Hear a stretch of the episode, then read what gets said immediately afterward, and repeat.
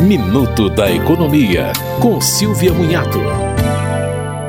O Instituto Brasileiro de Defesa do Consumidor, o IDEC, reuniu os principais golpes com PIX. O mais comum é o que, por meio do roubo de identidade, o criminoso pede dinheiro para amigos e parentes da vítima em aplicativos de mensagem. Os golpistas também enviam mensagens de SMS, afirmando que a chave vai expirar e que é preciso atualizar o cadastro. Outras tentativas são a adulteração do QR Code e o uso dos aplicativos bancários e celulares roubados. O IDEC aconselha as pessoas a não fazerem transações por redes de Wi-Fi que não são protegidas.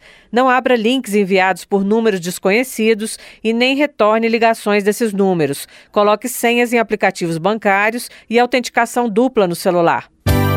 Você ouviu Minuto da Economia, com Silvia Munhato.